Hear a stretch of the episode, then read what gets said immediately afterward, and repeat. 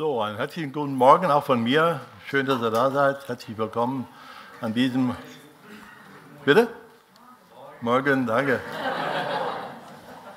Ja, ich muss euch ja Zeit lassen zum Antworten, Entschuldigung. Ist vielleicht die Aufregung. Ja, ein wunderschönes Lied, was wir zum Schluss gesungen haben, das ist auch mein Gebet. Muss ich sagen, dass wir unser Leben auf Jesus Christus, auf seine Liebe bauen, der der Fels ist. Und ähm, das Wort Gottes, was ja Jesus Christus ist, dass wir da unser Leben drauf bauen, um dann gestärkt durch das Wort Gottes zu den Menschen hinausgehen und ihnen von Jesus und seiner Liebe weitergeben.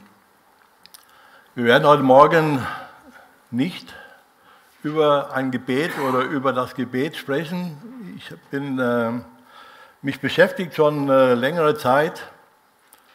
Äh, das Wort Gottes in seiner Klarheit, in seiner Reinheit und immer wieder mehr höre ich, dass Menschen das Wort Gottes nicht mehr so nehmen, wie es steht, dass es anders ausgelegt wird. Es gab es ja schon über viele, viele Jahre und äh, liberale Theologie und alles Mögliche, da will ich mich auch nicht groß drüber auslassen, aber in der letzten Zeit höre ich dann, dass ehemals bibeltreue Ausbildungsstätten, theologische Ausbildungsstätten das Wort Gottes verändern, Dinge anders hineininterpretieren.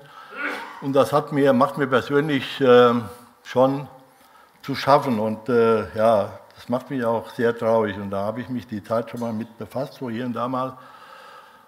Und dann ja, bin ich ja heute für den Michael eingesprungen und dann habe ich gefragt, Michael, kann ich darüber sprechen oder soll ich im Gebet weitermachen? Und dann hatte Michael gesagt, dann mach das mal, dann ist es vielleicht heute dran. Aber ich weiß es nicht, der Herr wird es zeigen.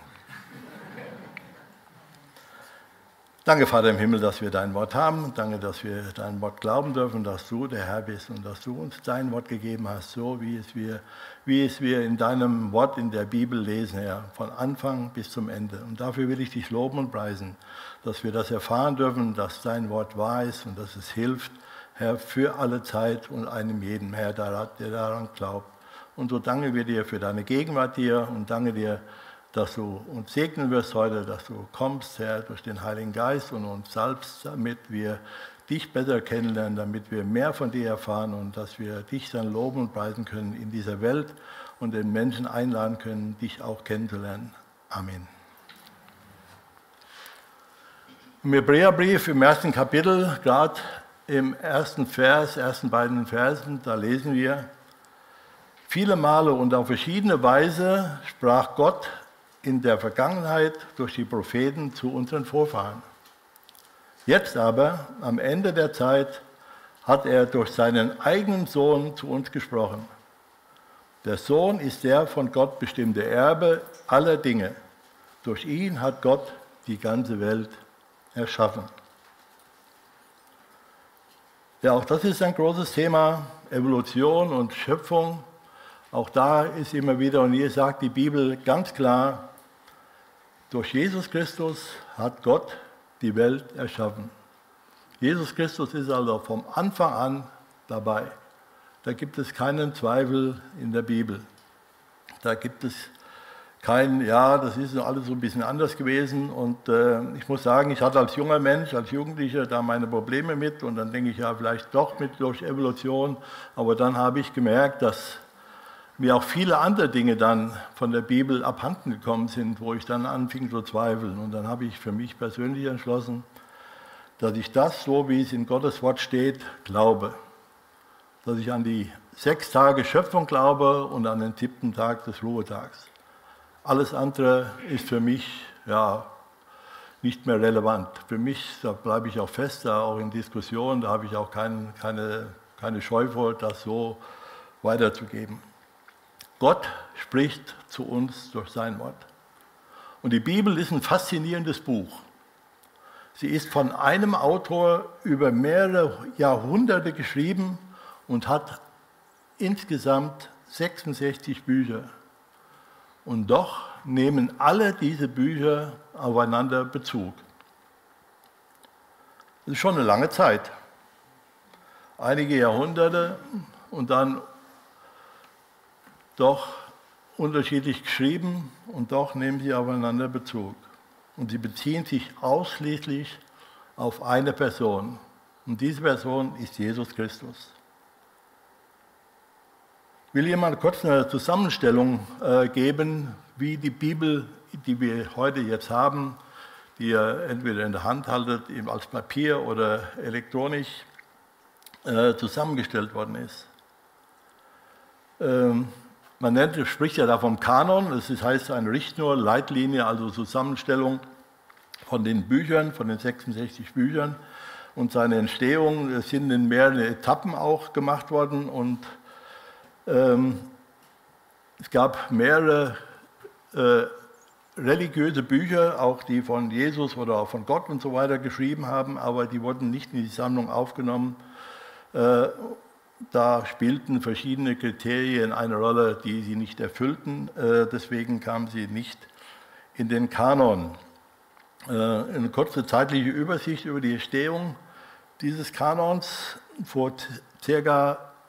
400 Jahren vor Christus wurde die Tora, das sind die fünf Bücher Mose, ähm, abgeschlossen, also zusammengefügt, diese fünf Bücher Mose.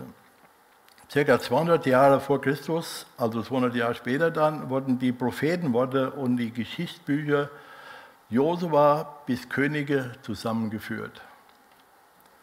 In der Zeit Jesu wurden die Schriften äh, Psalmen, Sprüche, Hohelied, Hiob, Ruth, Klagelieder, Prediger, Esra, Nehemia, 1., 2. Chronik, Daniel hinzugefügt.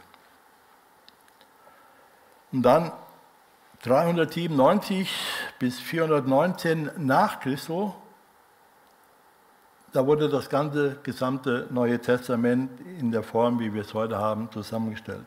Das geschah in den Synoden von Karthago und Hippo. Da haben Eusebius und Anastasius und Augustinus, also die Namen, ähm, die da zusammengesessen haben, die haben das Neue Testament, diese 27 Verse, die das, äh, äh, Bücher, die das Neue Testament hat, in dieser Reihenfolge festgelegt.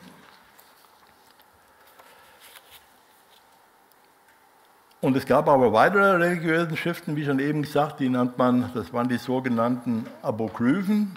Die habt ihr vielleicht schon mal von gehört, von den äh, zwei Makkabäer-Büchern von Jesus Sirach, Tobias, Baruch. Aber die fanden keinen Eingang in, die, in das Neue Testament oder das Alte Testament, weil sie nicht die Kriterien erfüllt haben, die angelegt wurden. Und dieser Zeitraum, es waren 800 Jahre, sind von Anfang, vom Anfang bis dahin ungefähr vergangen, äh, wurden die Bücher für die heutige Bibel zusammengestellt und das kann nur unter der Leitung des Heiligen Geistes geschehen sein. Das kann nur unter der Leitung des Heiligen Geistes geschehen sein. Diesen, diese Personen, die kannten sich nicht und als die Tora zusammengestellt wurde, da, wusste, da wussten äh, die anderen noch nichts äh, von dem, was im Neuen Testament kommt und so weiter. Das war alles das Wirken des Heiligen Geistes. Und das ist das, was wir heute in den Helden halten. Und Gott hat uns in seinem Wort in dem, was wir haben, hat er uns in seine Planung Einblick gegeben. Er hat uns Einblick gegeben, was er plant, was er mit der Menschheit vorhat, wie das ablaufen soll. Und das finde ich schon bemerkenswert. Und es ist auch bemerkenswert, dass alle diese 66 Bücher nur eins haben, es geht um Jesus Christus. Jesus Christus ist die zentrale Person der Bibel im Alten und im Neuen Testament.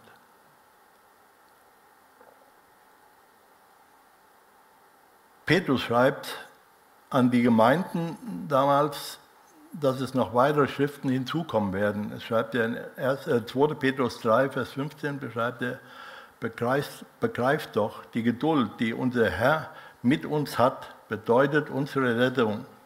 So hat es euch ja auch unser lieber Bruder Paulus in, mit dem ihm geschenkten Weisheit geschrieben.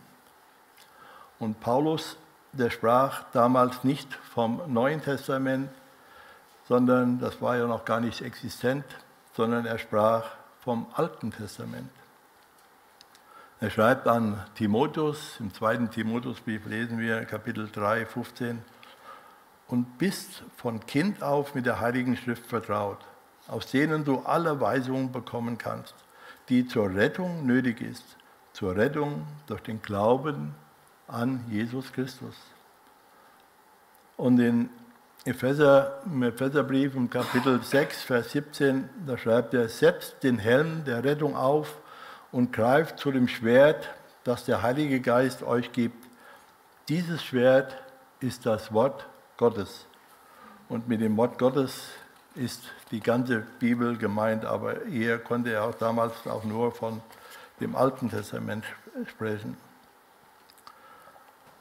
Die 39 Bücher im Alten Testament, die weisen schon darauf hin, dass Jesus Christus die Rettung ist, dass durch ihn die Rettung kommt und dass allein durch ihn die Rettung ist. Im Neuen Testament gibt es viele Verse, die aus dem Alten Testament zitiert werden. Und das ist auch wichtig, dass dieser Zusammenhang auch da ist, dass nicht das Alte Testament für sich so im Einzelnen abgeschlossen ist und das Neue Testament für sich abgeschlossen ist, sondern dass sie verknüpfen, dass sie, dass sie ähm, ja, im Neuen Testament aus dem Alten Testament zitieren. Und auch Jesus zitiert an vielen Stellen aus dem Alten Testament. In Lukas 4, bei seiner Versuchung in der Wüste, als er 40 Tage in der Wüste war, da heißt es, schreibt der Lukas, erfüllt mit dem Heiligen Geist verließ Jesus die Jordan-Gegend. 40 Tage war er vom Geist geführt in der Wüste und wurde vom Teufel versucht. Während jener Zeit aß er nichts, sodass er am Ende sehr hungrig war. Da sagte der Teufel zu ihm, wenn du Gottes Sohn bist, dann befiehl diesem Stein hier, er soll zu Brot werden. Aber Jesus gab ihm zur Antwort, es heißt in der Schrift, der Mensch lebt nicht nur von Brot. 5. Mose 8, Vers 3. Der Teufel führte ihn an eine hochgelegene Stelle, zeigte ihm in einem einzigen Augenblick alle Reiche der Erde und sagte, alle diese Macht und Herrlichkeit will ich dir geben, wenn du es wenn du mir das alles übergeben, denn mir ist das alles übergeben und ich werde es geben, wem ich will. Du brauchst es, du brauchst mich nur anzubeten und alles gehört dir. Aber Jesus entgegnete, es heißt in der Schrift, dem Herrn, deinen Gott, sollst du anbeten. Ihn, ihm allein sollst du dienen. 5. Mose 6, Vers 13. Der Teufel führte ihn auch nach Jerusalem, stellte ihn auf den Vorsprung des Tempeldaches und sagte, wenn du Gottes Sohn bist, dann stürze dich von hier hinunter. Denn es heißt in der Schrift, und ihr zitiert Satan die Schrift, denn er sagt, es heißt in der Schrift, er wird seine Engel schicken, damit sie dich behüten. Sie werden dich auf ihren Händen tragen, damit du mit deinen Füßen nicht an einen Stein stößt. Zitiert aus Psalm 91, Verse 11 und 12. Aber Jesus erwiderte wieder mit dem Wort Gottes aus 5. Mose 6, Vers 16. Da heißt es auch, du sollst den, den Herrn, deinen Gott, nicht herausfordern. Danach ist der Teufel gewichen und Jesus kehrte wieder zurück in das Leben mit den anderen Menschen. Und der Teufel, das können wir hier sehen, er kennt Gottes Wort. Er kennt sich aus und der Teufel weiß, dass Gottes Wort, so wie es steht, wie es geschrieben ist, die Wahrheit ist. Er weiß, dass dieses Wort vom Heiligen Geist den Menschen eingegeben wurde. Wenn das nicht so wäre, wenn da was falsch wäre, dann hätte der Teufel das schon längst ausgenutzt und hätte das schon längst propagiert und hätte das schon längst äh, ja, den Menschen gesagt. Aber er kann nichts dagegen sagen. Das Einzige, was der Teufel machen kann, indem gegenüber, das Gottes, äh, gegenüber den Glaubenden, es bleibt ihnen nichts anderes übrig, als Zweifel in die Menschen hineinzusehen, wie er es damals im Paradies mit Adam und Eva getan hat. Aber Jesus argumentiert nicht nur im Dialog mit dem Teufel, alte, das Alte Testament oder die Bibel, sondern er macht es auch in den Diskussionen mit den Pharisäern und Schriftgelehrten. An einer Stelle in Matthäus 19, Vers 4 und 5, es geht um die Ehescheidung da. Er, er aber antwortete und sprach, habt ihr nicht gelesen, dass der Schöpfer sie am Anfang schuf als Mann und Frau? Das ist 1. Mose 2, 24 und sprach, darum wird ein Mann Vater und Mutter verlassen und an seiner Frau hängen und die beiden werden ein Fleisch sein. Auch die Aposteln, Petrus und Johannes und auch Paulus zitieren das Alte Testament. Petrus schreibt in 1. Petrus 1, 16, denn es steht geschrieben, 3. Mose 9, 19, Vers 2, ihr seid heilig, Ihr sollt heilig sein, denn ich bin heilig. Johannes schreibt in 1. Johannes, äh, in Johannes 1, 23, ich bin die Stimme eines Predigers in der Wüste. Ebnet den Weg, den Weg des Herrn, wie der Prophet Jesaja gesagt hat. Jesaja 40, Vers 3. Und der Paulus, der schreibt im Römerbrief, Kapitel 8, zitiert er gerade mehrere Verse aus dem Alten Testament in einem kleinen Abschnitt, will ich auch noch vorlesen. Wie es geschrieben steht, es ist keiner, der gerecht ist, auch nicht einer. Da ist keiner, der verständig ist. Da ist keiner, der nach Gott fragt. Alle sind abgewiesen und allesamt verdorben. Da ist keiner, der Gutes tue, auch nicht einer steht in Psalm 14, 1 bis 3. Ihr Rachen ist ein offenes Grab. Mit ihren Zungen betrügen sie. Psalm 5, Vers 10. Odderngift ist unter ihren Lippen. Psalm 40, Vers 4, 140, Vers 4. Ihr Mund soll voll Fluchens und ihr Mund ist voll Fluchens und Bitterkeit. Psalm 10, Vers 7. Ihre Füße eilen, Blut zu vergießen.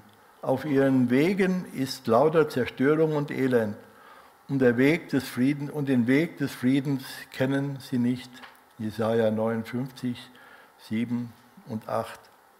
Es ist keine Gottesfurcht, ist keine Gottesfurcht bei ihnen. Psalm 36, Vers 2.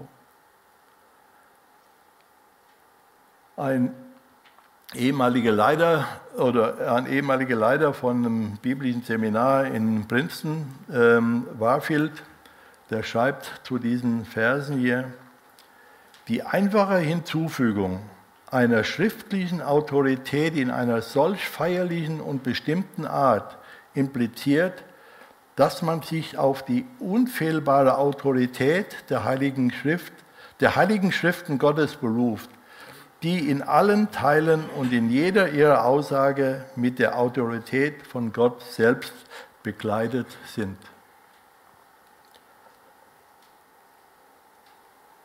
Dann gibt es auch noch Stellen im Neuen Testament, die sich auf das Alte Testament beziehen, aber keine Zitate sind.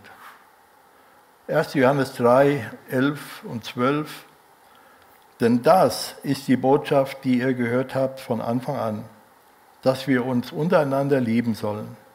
Nicht wie Kain, der von dem Bösen stammte und seinen Bruder umbrachte. Und, und warum brachte er ihn um? Weil seine Werke böse waren und die seines Bruders gerecht. Wenn man nun alle Verse äh, aus dem Alten Testament, die zitiert werden und alle Anspielungen, so wie eben hier der letzte Vers, die auf das Alte Testament hinweisen, zusammenzählt, dann sagt äh, ein Bibelforscher, äh, Eugen Hühn, heißt er ist schon verstorben, ähm, äh, sagt, der sagt, dass ca. 4105 Stellen im Neuen Testament gibt, die sich auf das Alte Testament beziehen. 4105 Stellen im Neuen Testament, die eine Verknüpfung zum Alten Testament herstellen. Kann man nachlesen in einem Aufsatz von dem Schweizer Professor Dr. Nicole, äh, der in Amerika lebt. Ich habe vorhin die Apokryphen erwähnt, die in den, Engli in den evangelischen Bibeln keinen Eingang gefunden haben. Sie wurden nur in den katholischen Bibeln aufgenommen. Und dazu schreibt der Professor Nicole, dabei ist zu beachten, dass das Neue Testament also so wie wir es in, unserem, in unserer Bibel haben. Dabei, dabei ist zu beachten, dass das Neue Testament kein einziges ausdrückliches Zitat aus den Apokryphen des Alten Testaments enthält, welche die römisch-katholische Kirche als kanonisch betrachtet. Man kann diese Auslassung kaum als zufällig ansehen. Auch hier mögen des Heiligen Geistes. Weiter schreibt er, vom Anfang bis zum Ende des Neuen Testaments wird dem Alten Testament uneingeschränkte Autorität beigemessen. All diese Bücher der Bibel, die nehmen Bezug aufeinander und erklären sich einander. Das Wort Gottes kann man immer mit Gottes Wort bestätigen. Die einzelnen Bücher, nun, die die Bibel hat, die wurden ja zweifelsfrei von Menschen geschrieben. Da gibt es ja nichts dran zu rütteln. Aber die menschlichen Autoren haben das in keinem Fall auf sich, aus sich herausgetan. Und das schreiben sie auch. Paul, Petrus schreibt, 2. Petrus 1, 21, denn es ist noch nie eine Weissagung von menschlichem Willen hervorgebracht worden, sondern getrieben vom Heiligen Geist haben Menschen im Auftrag Gottes geredet. Und Paulus schreibt an seinen Mitarbeiter Timotheus, 2 Timotheus 3, Vers 16, darum, denn alle Schrift von Gott eingegeben ist Nütze zur Lehre, zur Zurechtweisung, zur Besserung, zur Erziehung in der Gerechtigkeit. Die Aussagen von Petrus und Paulus beziehen sich auf das Alte Testament.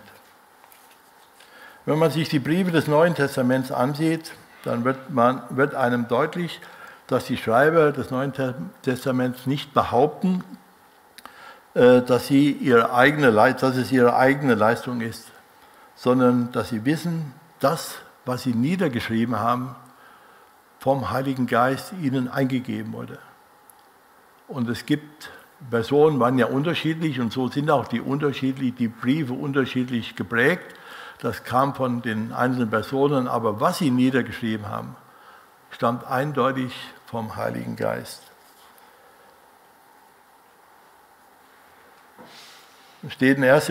Korinther 14, 37, vielleicht meint jemand, er sei ein Prophet oder Gottes Geist habe ihm sonst irgendwelche Gaben geschenkt. Nun, dann muss er zuerst einmal anerkennen, dass das, was ich euch schreibe, vom Herrn angeordnet ist. Und er schreibt an die Thessalonicher im 1. Äh, äh, im 1. Thessalonicher 2, 13, im Übrigen danken wir Gott immer wieder dafür, dass ihr die Botschaft, die wir euch in seinem Auftrag verkünden, als das aufnehmen, was sie tatsächlich ist, das Wort Gottes und nicht eine Lehre von Menschen. Und seit ihr glaubt, erfahrt ihr die Kraft dieses Wortes in eurem eigenen Leben. Wenn es reine Menschenworte wären, dann würden wir keine Gebetserhörung haben. Allein die Worte, die Gott uns gibt, wenn wir daran glauben, daran festhalten, dadurch werden Dinge wahr Und dadurch geschehen Dinge auch in unserem Leben. Und im zweiten Petrusbrief, im Kapitel 1, Vers 21, da schreibt der Petrus, denn es ist noch nie eine Weissagung aus menschlichen Willen hervorgebracht worden, sondern getrieben vom Heiligen Geist haben Menschen in Gottes Auftrag geredet. Die Bibel ist ganze Inspiration. Die Bibel ist ganze Wahrheit und die Bibel ist ganze Einheit. Sie ist inspiriert von Gottes Geist und Gott ist die Wahrheit. Und von Gott kommt nichts anderes als die Wahrheit. Und das macht auch die Bibel, das Alte und das Neue Testament zu einer Einheit. Und das ist auch die zentrale Aussage der Bibel. Die Bibel spricht von Jesus Christus. Sie spricht von dem Evangelium von Jesus Christus. Sie spricht von der frohen Botschaft. Und das zieht sich von Anfang bis zum Ende durch. Im 1. Mose 1, Vers, äh, 1. Mose 1, 3, 15, da ist schon von Jesus die Rede. Und das zieht sich durch bis zur Offenbarung 22, da sagt Jesus im Kapitel 16, ich, Jesus, habe meinen Engeln zu euch gesandt, um euch diese Botschaft bekannt zu machen. Sie ist für alle Gemeinden bestimmt. Ich bin der Nachkomme Davids, der Spross aus seinem Wurzelstock. Ich bin der heilige Morgenstern. Das ist das Evangelium im Alten Testament und auch im Neuen Testament.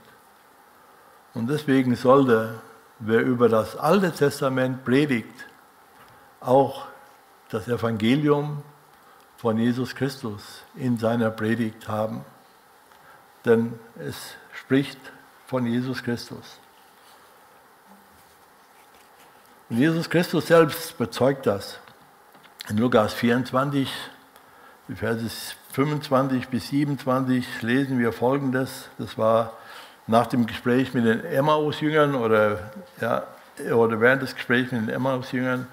Da sagt Jesus zu ihnen, ihr unverständigen Leute, wie schwer fällt es euch, all das zu glauben, was die Propheten gesagt haben. Musste denn der Messias nicht das alles erleiden, um zu seiner Herrlichkeit zu gelangen? Dann ging er mit ihnen die Schrift durch, also das Alte Testament, und erklärte ihnen alles, was sich auf ihn bezog. Zuerst bei Mose und dann sämtliche Propheten. Und einige Verse äh, später sagt Jesus, als er mit den, bei den ganz alle versammelten Jüngern beisammen waren, da sagt er ab Vers 44, dann sagte er zu ihnen, nun ist in Erfüllung gegangen, wovon ich sprach, als ich noch bei euch war. Ich sagte, alles, was im Gesetz des Mose, bei den Propheten und in den Psalmen über mich geschrieben ist, muss sich erfüllen. Und er öffnete ihnen das Verständnis für die Schrift, sodass sie sie verstehen konnten und sagte zu ihnen, so steht es doch in der Schrift. Der Messias muss leiden und sterben, und drei Tage danach wird er von den Toten auferstehen. Und in seinem Namen sollen alle Völker zur Umkehr aufgerufen werden, damit sie Vergebung ihrer Sünden empfangen.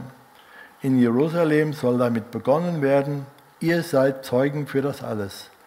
Ich aber werde die Kraft aus der Höhe auf euch herabsenden, wie mein Vater es versprochen hat. Bleibt hier in der Stadt, bis ihr damit ausgerüstet werdet. Und Jesus sagt hier ganz eindeutig, dass das Alte Testament von, sie, von ihm zeugt, dass das auch die Menschen damals, die Juden damals im Alten Testament hätten erkennen können, auch in den Diskussionen mit Jesus, wenn sie ja ihn als den Messias gesehen hätten. Aber das hatten sie aus vielen bekannten Gründen ganz klar abgelehnt. Die Bibel bezeugt also in ihrer Gesamtheit, in ihrer ganzen Gesamtheit von der rettenden Gnade durch Jesus Christus und dass sie durch ihn in Erfüllung gegangen ist. Jesus sagt in Matthäus 5, Vers 17, ihr sollt nicht meinen, dass ich gekommen bin, das Gesetz oder die Propheten aufzulösen. Ich bin nicht gekommen, aufzulösen, sondern zu erfüllen. Und eine der Hauptbotschaften der Bibel besteht in dem einen Satz, den Jesus am Kreuz gesprochen hat. Es ist vollbracht, Johannes 19, Vers 30. Es ist vollbracht.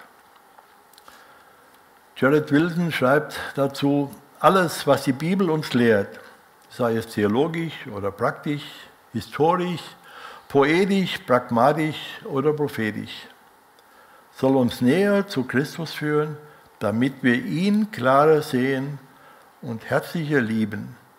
In der Bibel geht es um Jesus.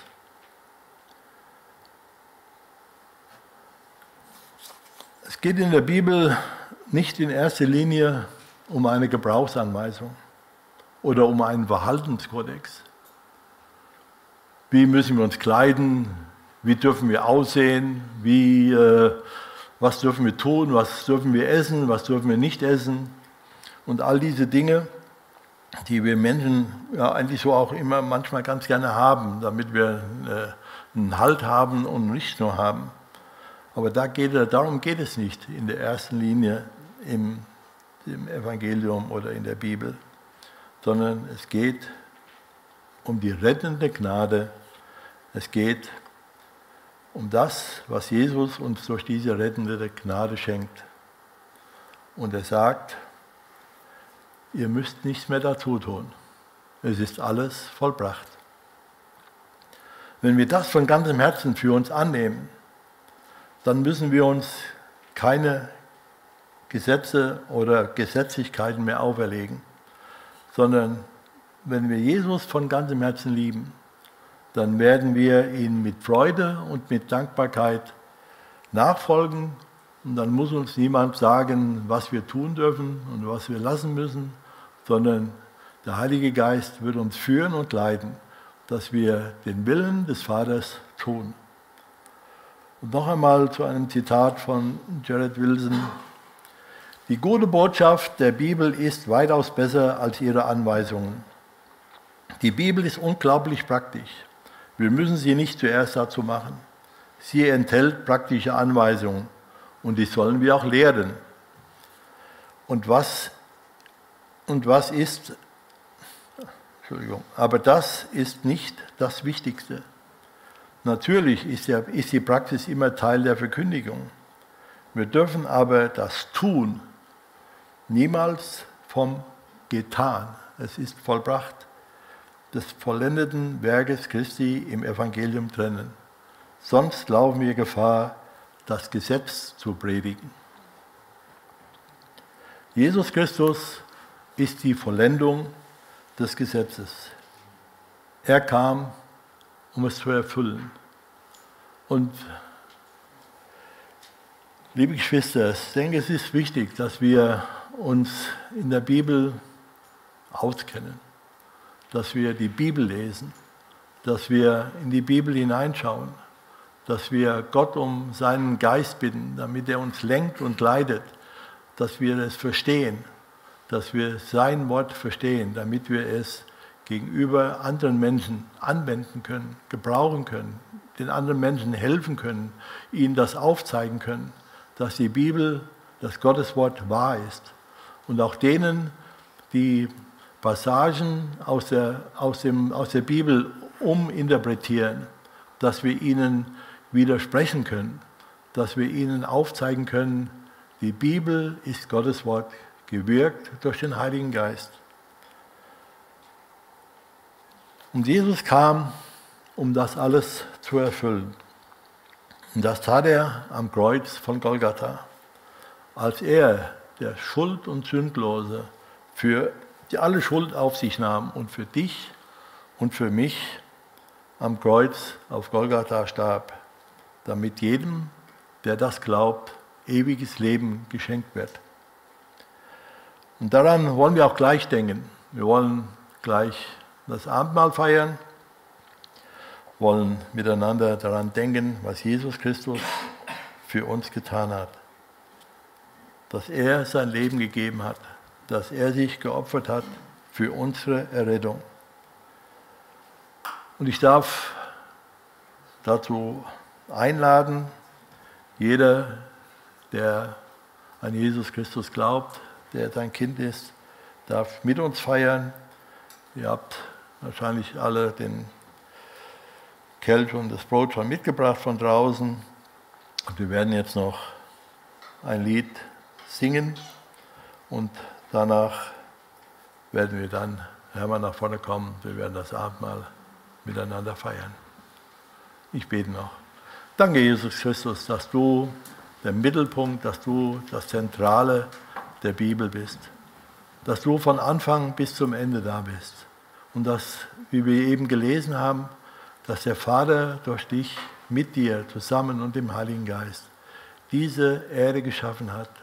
Und dass er all das, was wir heute als dein Wort in unseren Händen halten, dass es uns gegeben wurde durch den Heiligen Geist, um dich zu erkennen, um zu sehen, wer du bist und wie du bist, um zu erkennen und sehen, wie lieb der Vater uns hat, dass, er, dass du gekommen bist, um uns zu erretten und zu erlösen, damit wir in Ewigkeit beim Vater sein dürfen. Ich danke dir von ganzem Herzen und ich lobe und preise deinen Namen und will dich ehren und deinen Namen anbeten. Amen.